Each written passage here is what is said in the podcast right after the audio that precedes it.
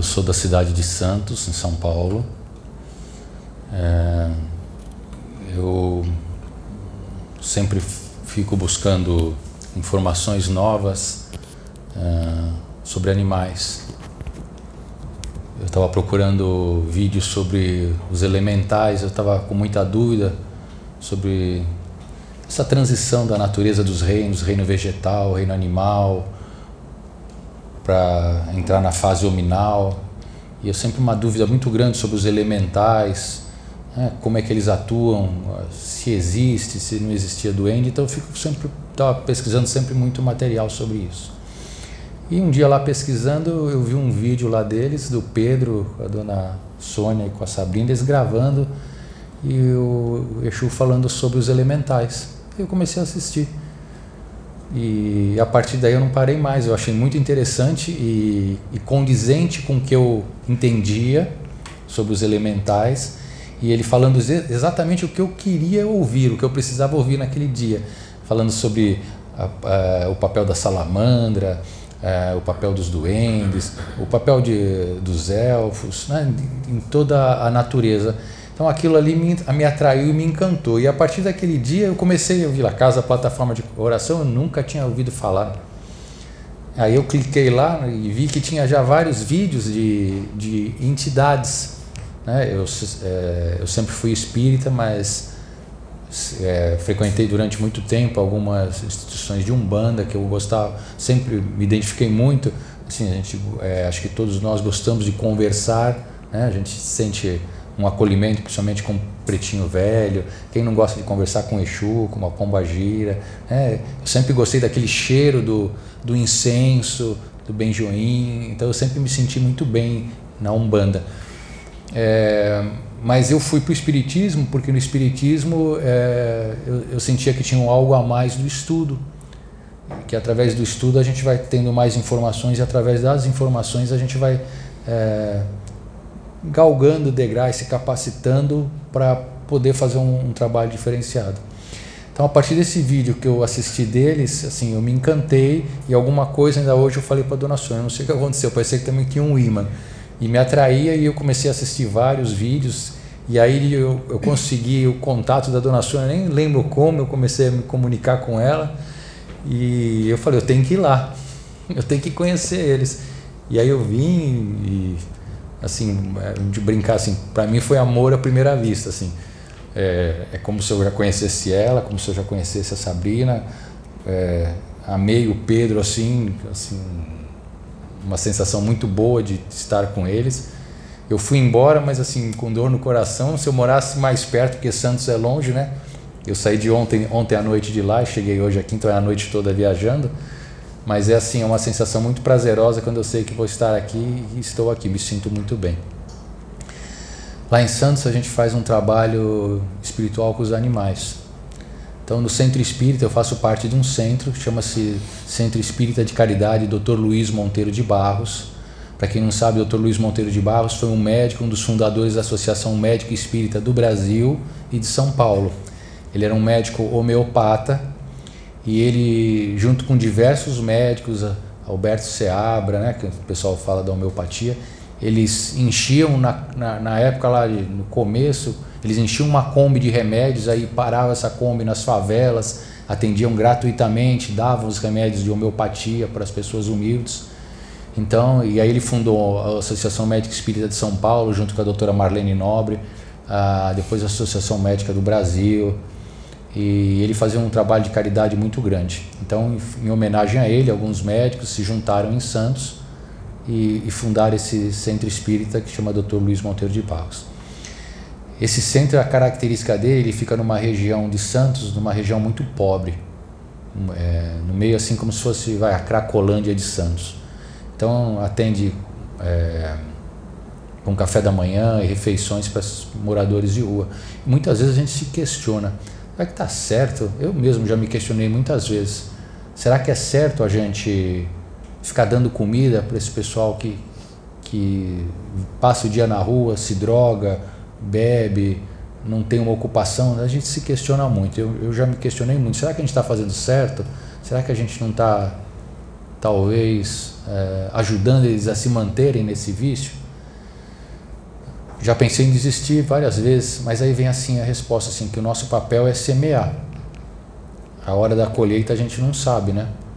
É, se a gente planta um pé de alface, a gente sabe que esse pé de alface dali a 50 dias você vai colher ele para consumir. Mas quando você planta um caroço de manga, você sabe que aquela árvore não vai ser para você consumir, mas alguém vai consumir lá na frente. Então eu acho que o papel da gente é esse, é semear. A gente começou um trabalho espiritual para os animais. O que, que é? As pessoas levam os animais na casa espírita para tomar o passe, da mesma forma que nós tomamos, humanos. Porque a gente via assim muitas pessoas que ficavam muito tristes quando seus animais desencarnavam e as pessoas iam conversar às vezes com o pastor, é, com o padre, qual que seja a religião da pessoa, e às vezes as pessoas tinham um entendimento diferente e falavam: oh, o animal morreu, acabou, não tem mais nada. Mas para onde vai é, o meu animal que morreu? Ah, acabou. E aí a pessoa sentiu um vazio, uma, uma, uma sensação que não tem nada mais. Assim como também é, o Espiritismo, eu falo que o Espiritismo veio e matou a morte. Porque algumas, para algumas religiões, você morreu, acabou tudo. Para outras religiões, você morre e fica esperando um juízo final. Né? Você, algumas religiões você fica lá na, na nuvem, que nem o anjinho, tocando harpa, esperando. Outras Para outras religiões, você desencarna e você fica dormindo num sono, aguardando a hora do juízo. Mas o Espiritismo não. O Espiritismo, ele, ele vai te trazendo um conhecimento, ele vai te trazendo uma através desse conhecimento, ele vai te trazendo uma responsabilidade que você percebe que você é livre para fazer o que você quiser. Mas ao mesmo tempo, existe a lei de ação e reação. Você é livre, você pode fazer o que, o que você quiser. Mas você sabe que aquilo ali vai ter algumas reações, algumas consequências que também através desse teu livre arbítrio, você vai ter que responder por isso.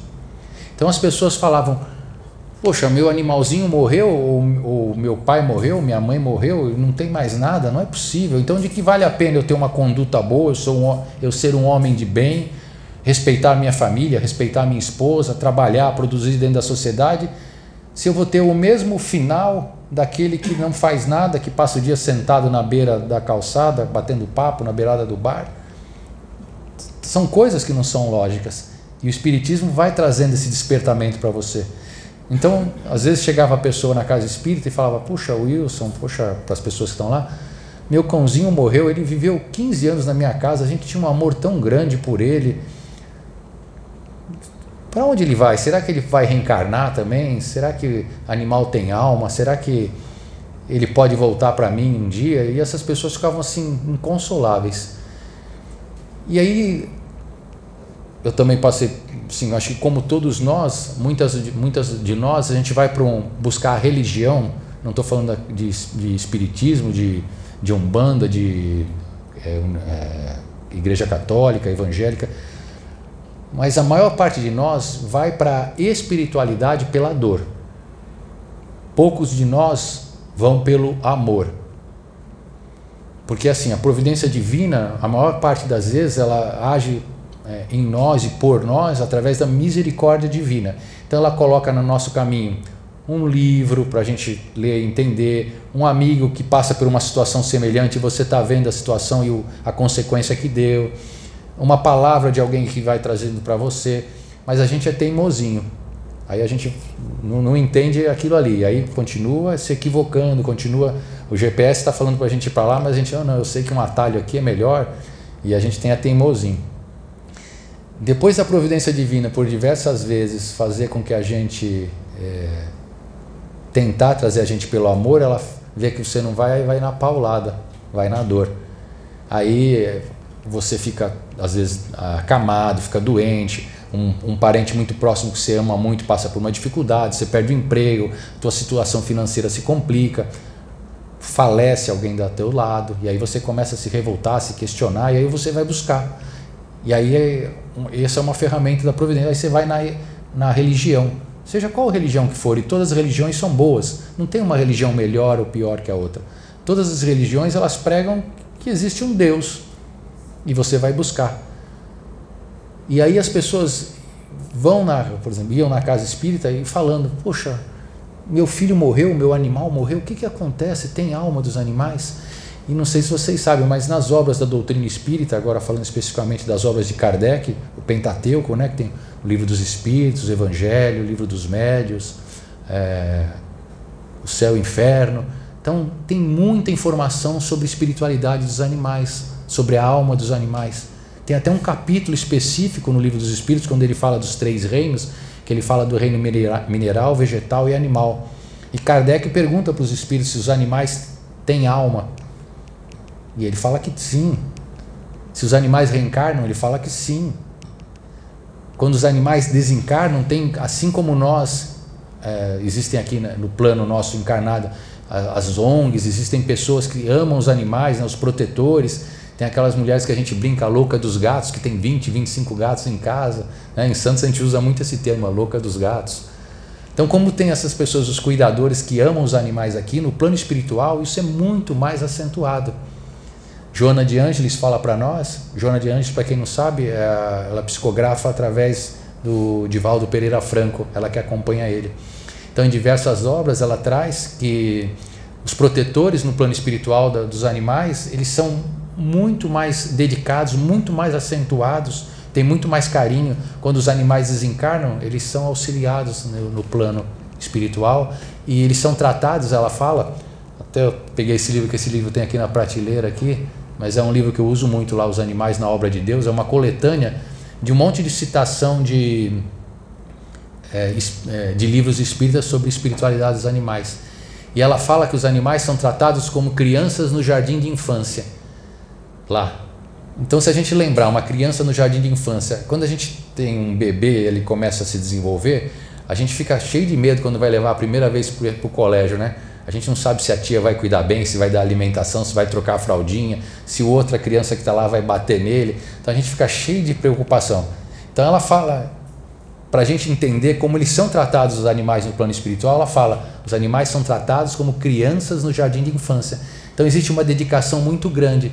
E quando eles desencarnam, eles são levados para colônias espirituais, como existe, a gente sabe, colônia Nosso Lar, que o André Luiz traz para nós, como existe a, a colônia Plataforma de Oração. Existem colônias espirituais específicas dos animais.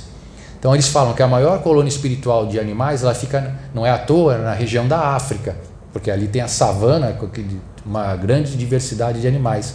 A segunda maior colônia fica na região do Brasil, Mato Grosso do Sul, de nome Jonise foi uma psicografia do Marcel Benedetti. Marcel Benedetti era um veterinário, ele já desencarnou, também médium, psicografou muitos livros.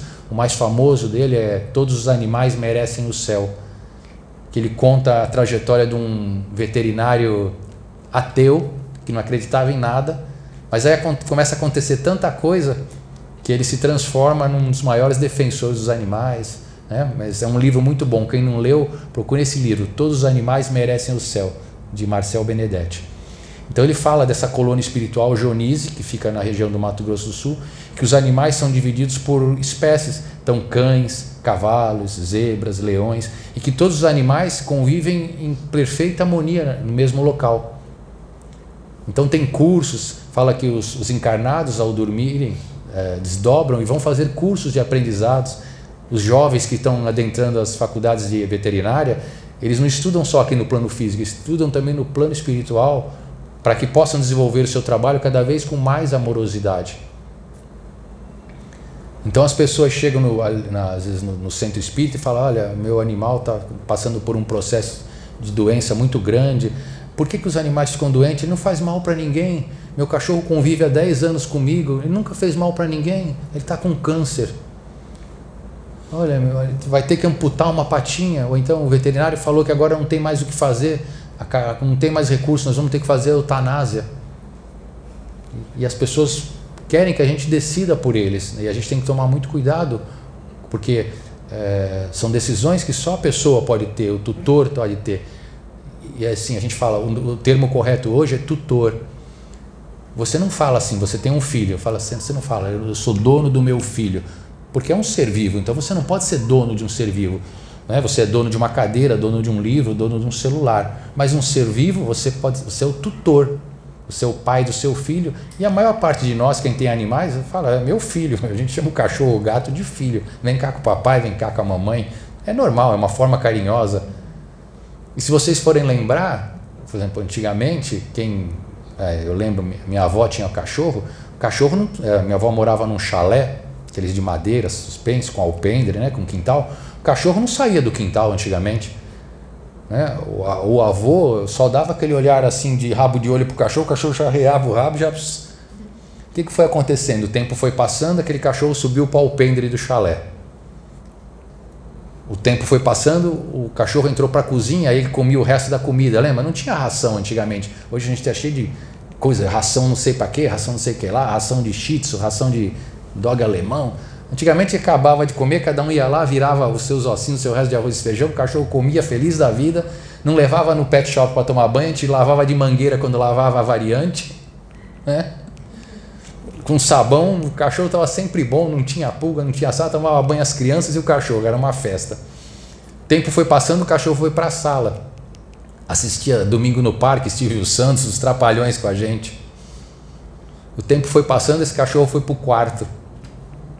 E hoje o cachorro dorme na cama com a gente, o gato dorme na cama com a gente. Quem não tem cachorro e gato não vai entender isso, vai falar: nossa, que, que coisa chata, cachorro dormir na cama, que nojeiro.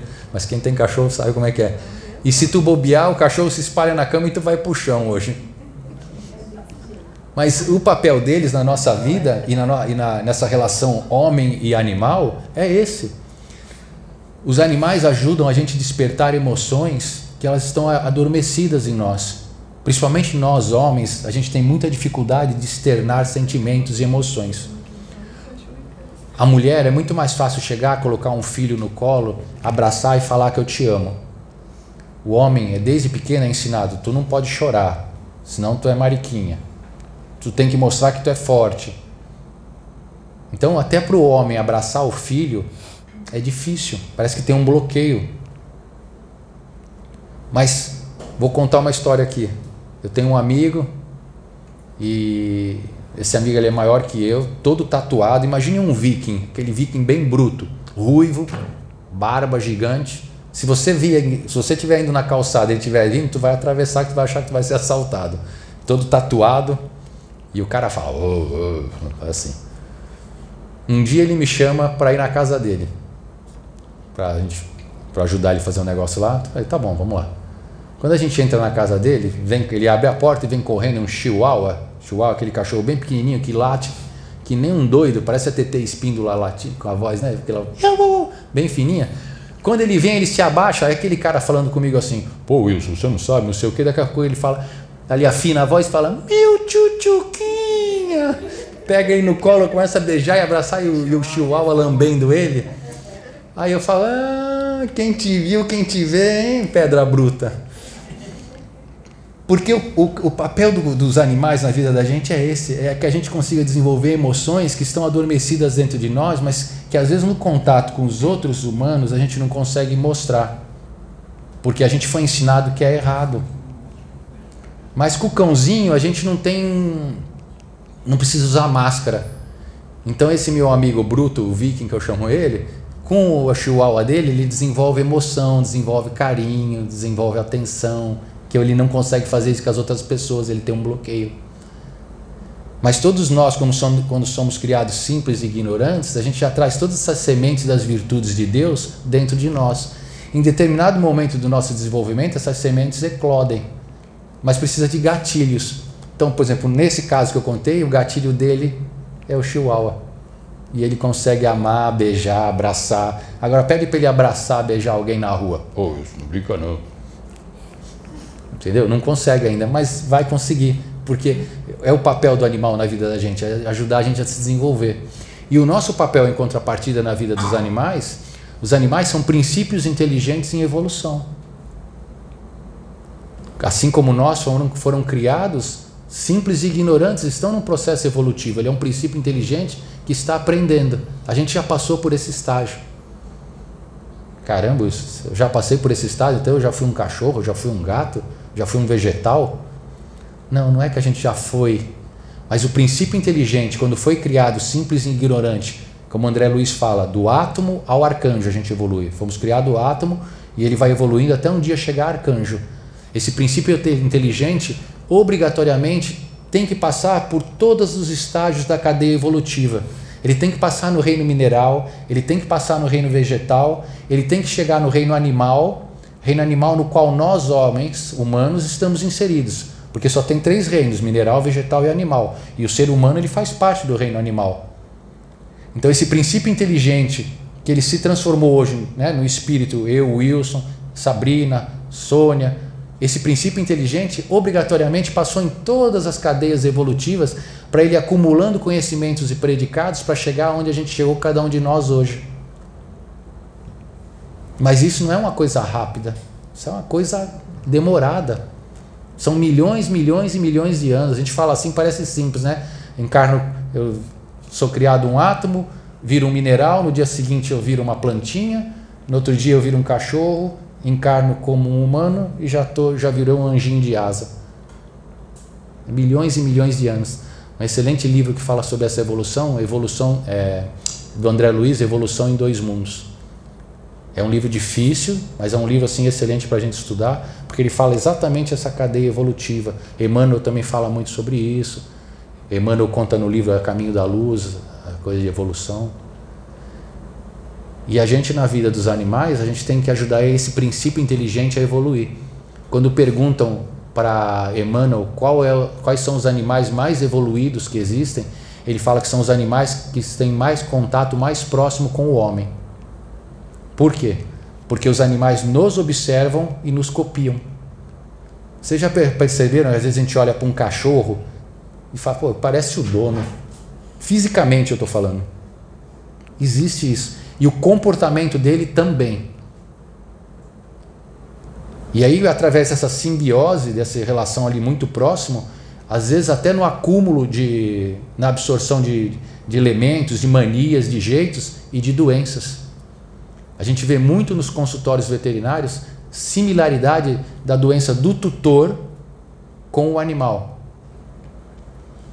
Então a gente vê entra um senhor claudicando lá de bengala, com dificuldade para andar. Aí vem ele lá com um pitbull, cachorro. A gente já sabe, dá até risada. Aí ele fala: ah, meu cachorro começou a mancar, não sei o que, não sei o que. E o homem de bengala lá. A gente não fala nada. No outro dia, vem lá o animal, lá tá com um tumor grande, não sei o que, um câncer, vai precisar começar a fazer quimioterapia, não sei o que. Aí a gente receita um remédio, aí a mãe fala pro filho: tá vendo? É o mesmo que você estava tomando. Sem a gente perguntar nada. Então, é, o animal ele sempre escolhe alguém da casa. Pode ter o pai, a mãe, o filho, a filha, mas ele vai escolher alguém. Aquele é o, é o principal. E cão e gato eles transmutam muito a energia do lar, principalmente o gato. Eles absorvem. O gato ele tem uma capacidade muito maior de transmutar, de, de absorver essa energia e, e transmutar no ambiente. Então ele se limpa mais fácil. O cachorro não ele tem mais dificuldade. Então a gente vê muito mais cachorro com doenças hoje, com muito câncer, com muitas doenças assim difíceis de serem tratadas. Aí a pessoa chora, puxa, meu animal não faz nada para ninguém, então, mas por que ele tem isso? Porque a doença, a dor, ela é uma ferramenta da providência divina de evolução. Animal não tem expiação, mas ele passa por provas. E através dessas provas, essas doenças que eles têm, eles evoluem também. E nós evoluímos. Sabe o que acontece muito lá no trabalho dos animais? É domingo de manhã, 9 horas da manhã. Então, domingo de manhã, levar o cachorro para tomar passe, o gato. O pessoal fala, pô, tu não podia fazer outro dia, à noite, mas domingo, 9 horas, tem a corrida, eu quero ir na praia. Santos tem praia como aqui, né? Aí chega a senhorinha para mim e fala assim: Vem cá, Wilson, tá vendo aquele ali? É meu marido. Ele fala, há 20 anos que eu convido ele para vir no centro, ele fala, tá louco, eu vou lá, tu vai fazer macumba? Agora porque o cachorro ficou doente, ele vem. Tu vê, por mim nunca veio, agora pro cachorro ele vem. E é assim, aí você vê, vem a mulher, o marido, os filhos, vem a sogra, a gaiola do papagaio, tartaruga, coelho. então é um caminho também que a providência divina se utiliza para levar a família para despertar para a espiritualidade. Aí se aquele animal precisa fazer uma eutanásia, aquele animal desencarna, aí vai mais ainda pesquisar por que, que aconteceu isso. Ele pode é, voltar para a gente? Aí a pessoa fala, olha, lê tal livro que lá tem. E aí a pessoa começa a despertar. Então entende que tudo é, uma, é, é, é um caminho que a providência divina utiliza para a gente despertar? Seria muito mais fácil se todos nós despertássemos pelo amor. Mas é o que a gente falou. 99% de nós é na paulada, é na dor. Né? E, então, esse trabalho lá no centro a gente faz todo domingo de manhã. Eu passo nos animais, eu passo nos humanos.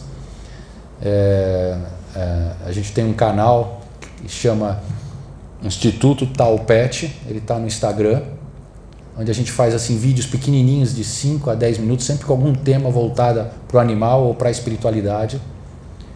É, e a gente está fundando esse instituto. Isso aqui é um, é um símbolo que há uns quatro anos atrás, quando eu nem imaginava fazer nada para animal, veio um dia na minha cabeça, que eu sempre gostei muito do negócio de São Francisco, né? Então veio o símbolo de São Francisco com as duas patinhas. Eu falei, Cacilda, o que, que é isso? Né? Mas aí eu pedi para um amigo desenhar e, guardei lá na memória do meu celular. Aí, caminhos que a vida dá, eu com 50 anos fui fazer, decidi fazer outra faculdade. Então, estou no terceiro ano de veterinária agora. Decidi fazer veterinária, fizemos esse trabalho dos animais. E aí começou a vir forte, aí montamos esse instituto, a gente vai ser uma, uma ONG, a gente está construindo, de resgate de animais, lar temporário, castração. A gente não está fazendo, a gente não quer fazer mais uma ONG, a gente quer fazer a ONG. Para trazer mesmo muito amor para eles, carinho, que é a forma que a gente tem que tratá-los na verdade. Então convido quem quiser conhecer, né, entrar no Instagram, esse daqui, e também no YouTube. No YouTube a gente tem um canal também que a gente coloca os vídeos, aí, só que no YouTube está tá no meu nome, chama, o canal chama Wilson Trindade. Tá? Então no Instagram é Instituto Talpet e no YouTube está como Wilson Trindade. Também a gente tem os vídeos lá sobre isso, então fica o convite para vocês. Quem for a Santos e quem sabe aí daqui a um tempo aqui a Sabrina, a Dona Sônia não, não fazem um trabalho também aqui de espiritualidade dos animais, que eu acho que também vai ter trazer muita gente para esse trabalho. Seria mais ou menos isso daí. Obrigado pela oportunidade. Quem sabe, né? Vamos ver. É.